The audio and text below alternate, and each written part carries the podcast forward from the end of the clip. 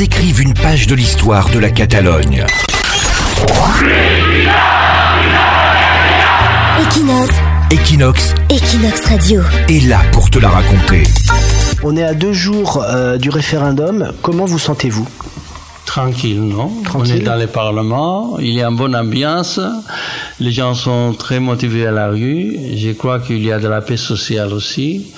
L'État espagnol il tente euh, de, violenter un peu ça qui devait être une fête démocratique avec beaucoup de policiers, de gardes civils avec beaucoup d'interdictions, en faisant participer à la politique euh, d'une façon répressive les côtés juridiques. Euh, mais quand même, si vous promenez pour la rue, c'est à vous de raconter, c'est une fête. C'est vraiment une fête, comme des autres fois.